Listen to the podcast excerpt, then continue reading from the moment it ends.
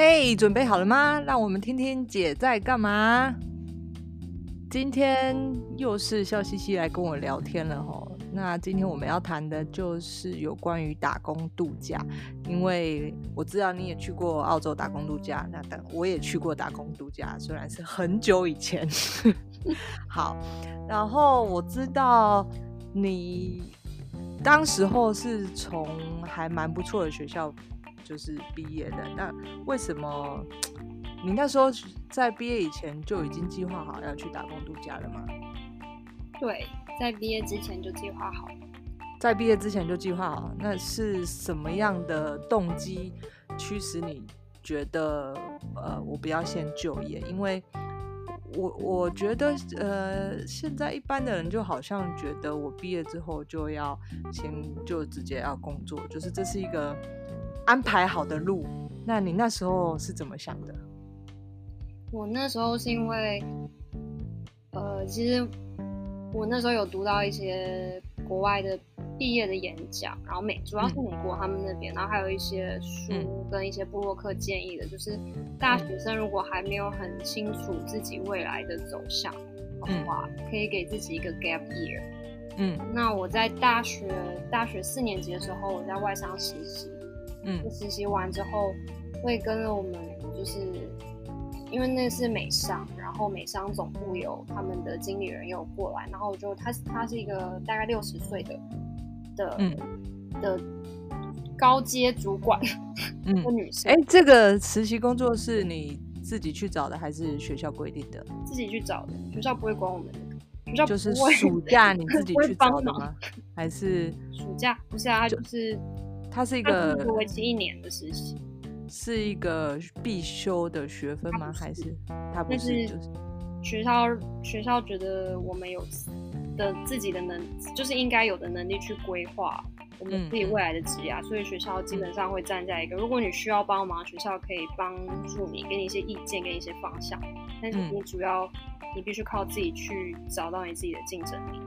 所以你们学校不会有那种建教合作的实习，嗯嗯，就是凭自己的本事去找。对啊，但是这个是有没有都没关系，对不对？对。就是 OK，好。所以那时候找了一个美商的公司，然后遇见了这个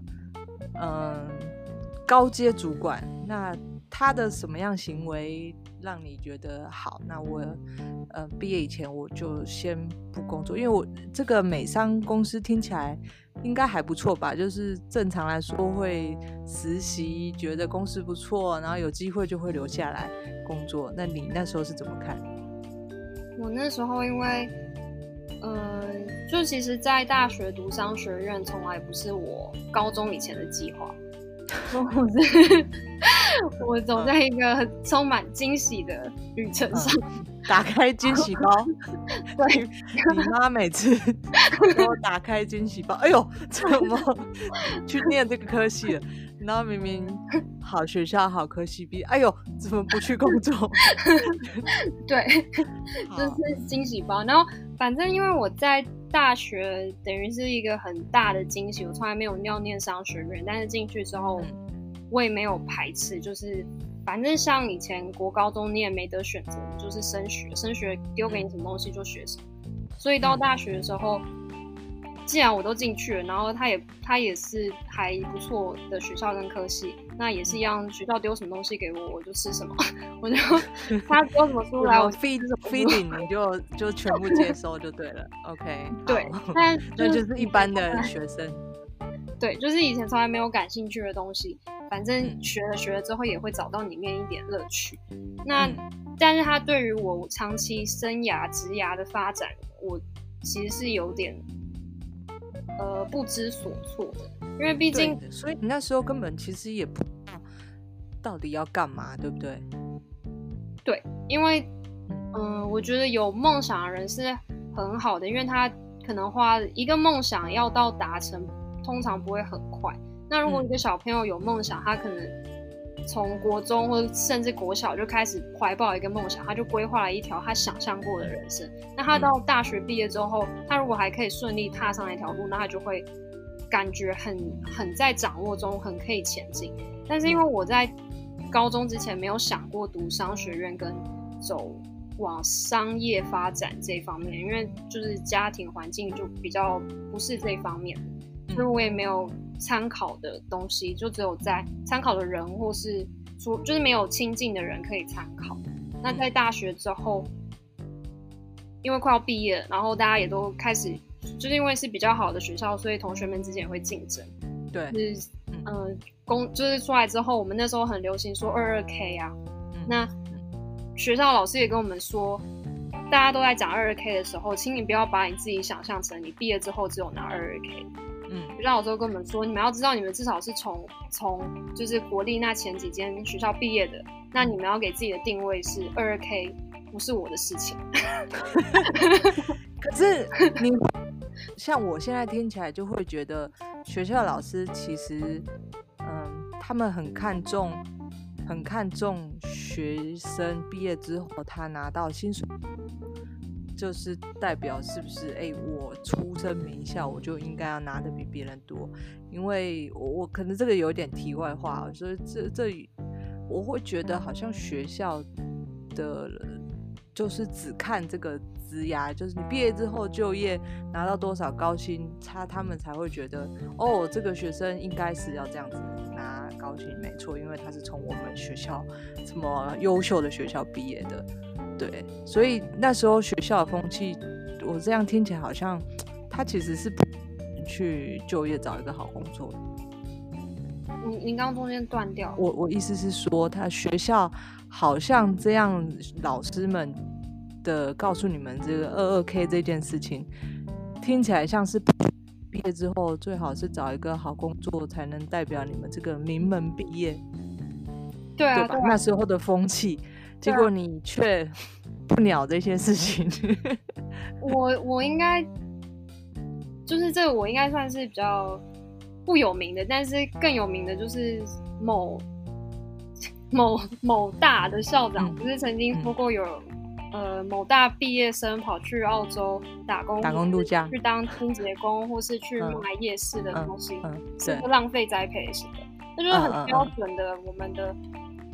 顶大们，顶大的师长们都觉得，如果你出去没有找到一份讲得出 title 的工作，讲得出月薪多漂亮的工作的话，你是浪费。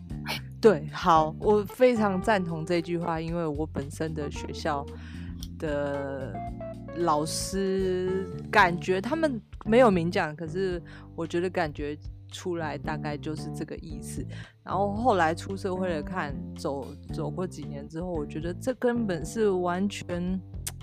完全扼杀了学生他可能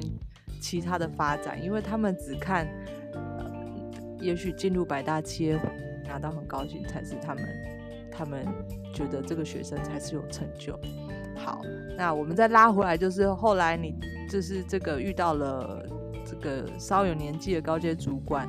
那他说什么？那所以你决定去 gap year，在毕业之后，你先去打澳洲打工度假。因为在我实习的那一年里面，我开始就是等于我从一个本来不爱、不怎么了解商业行为的人的高中生，进入了学习了四年的商业。商业的课程，然后到我真的进了一间很还蛮大，就是美国百年的，就是很大的科技公司。公司，嗯、然后，嗯，我在里面，他们给我们资源非常的多，他们让我们快速的认识那个公司的组织文化，也让我们，嗯，因为它毕竟是一个很科技龙头，所以它它的层面蛮广的，嗯，所以我们透过不同的实习生，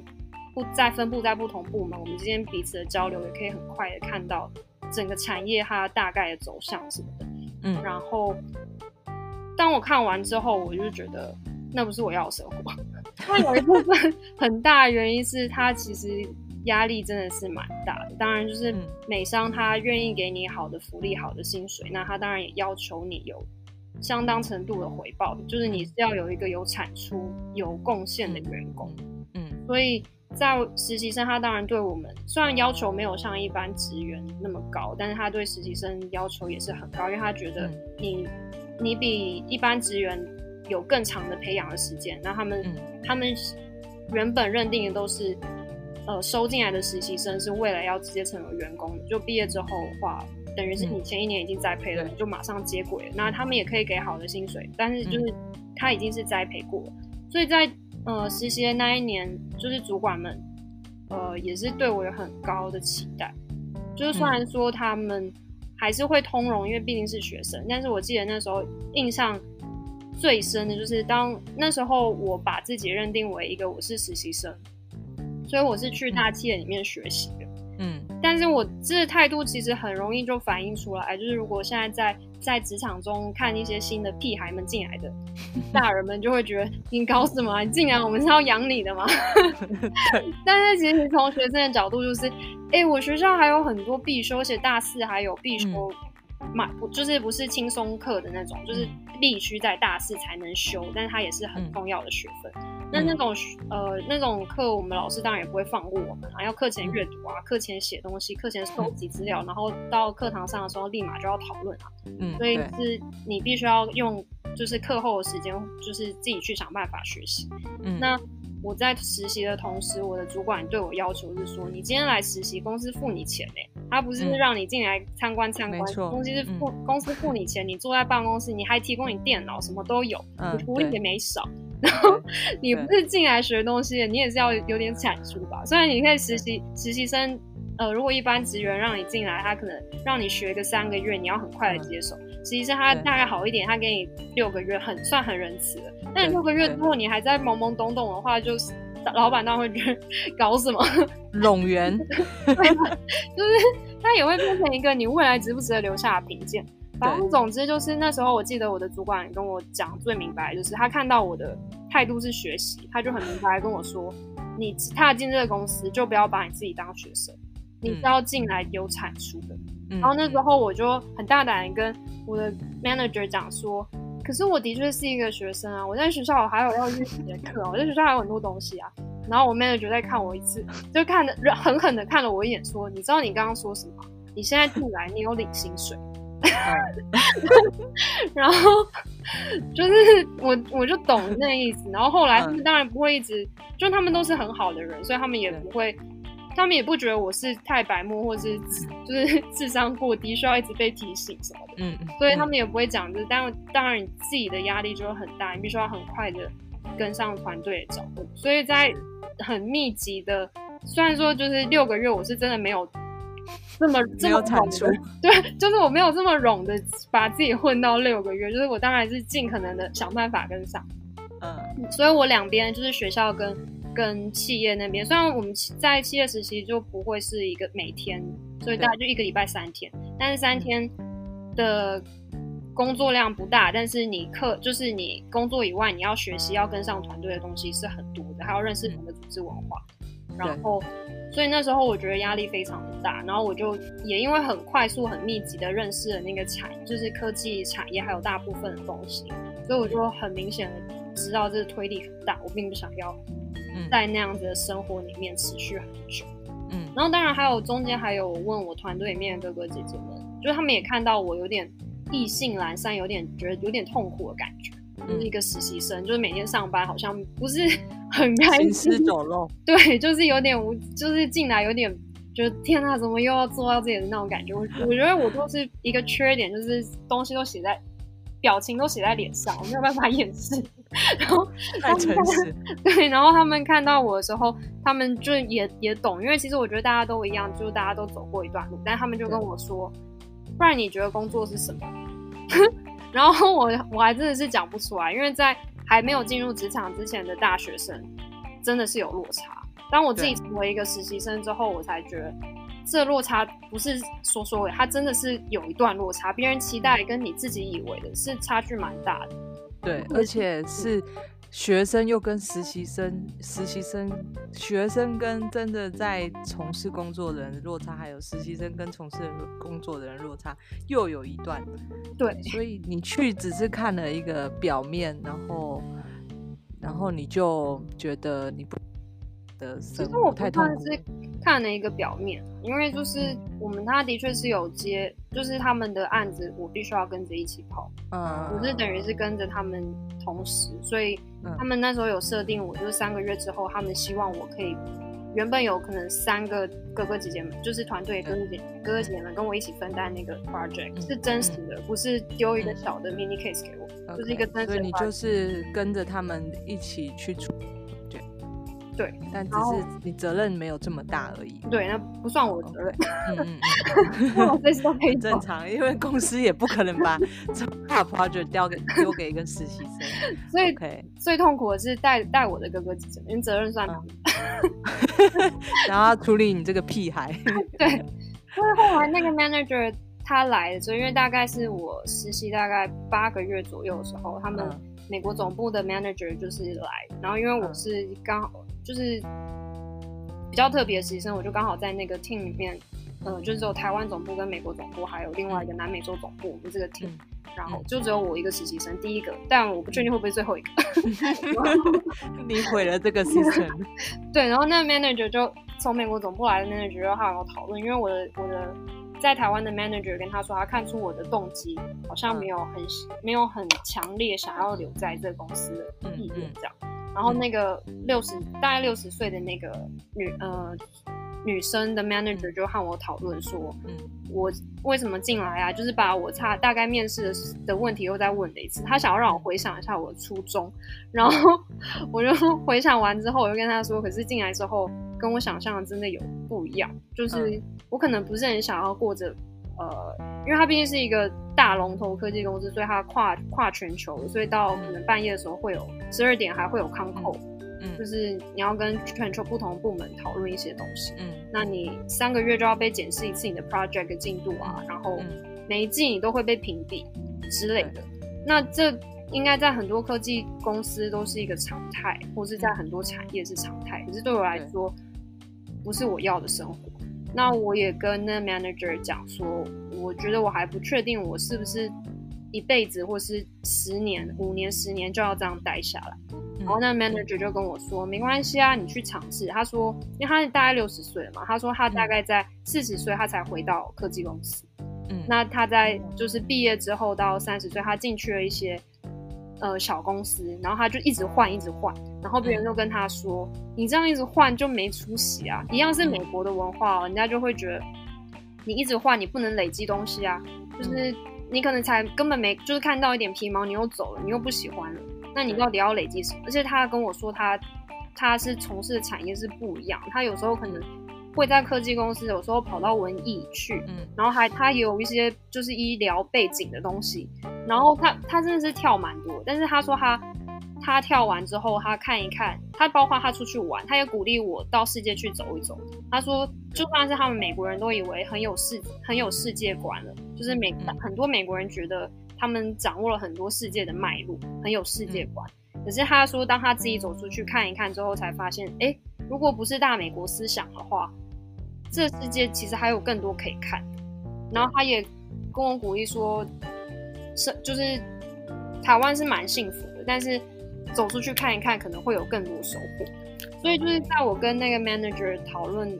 讨论之后，他当然也是很清楚知道我，我当然也是不想讲。谎话就是很明白的告诉他我的我的思考，我的疑惑，就当成是我真的跟一个长者可以给我意见的长者在讨论。嗯，那他告诉我的，他建议我就是你放你自己出去 gap year，你放你自己出去看一看，你要回来随时都可以回来，因为如果你自己够努力，你有能力，你一定回得来。嗯，然后那时候我听了之后就嗯就是这样啦，解脱了。所以你就找到了一个短期的小目标，就是 对，把自己放出去看一看。对，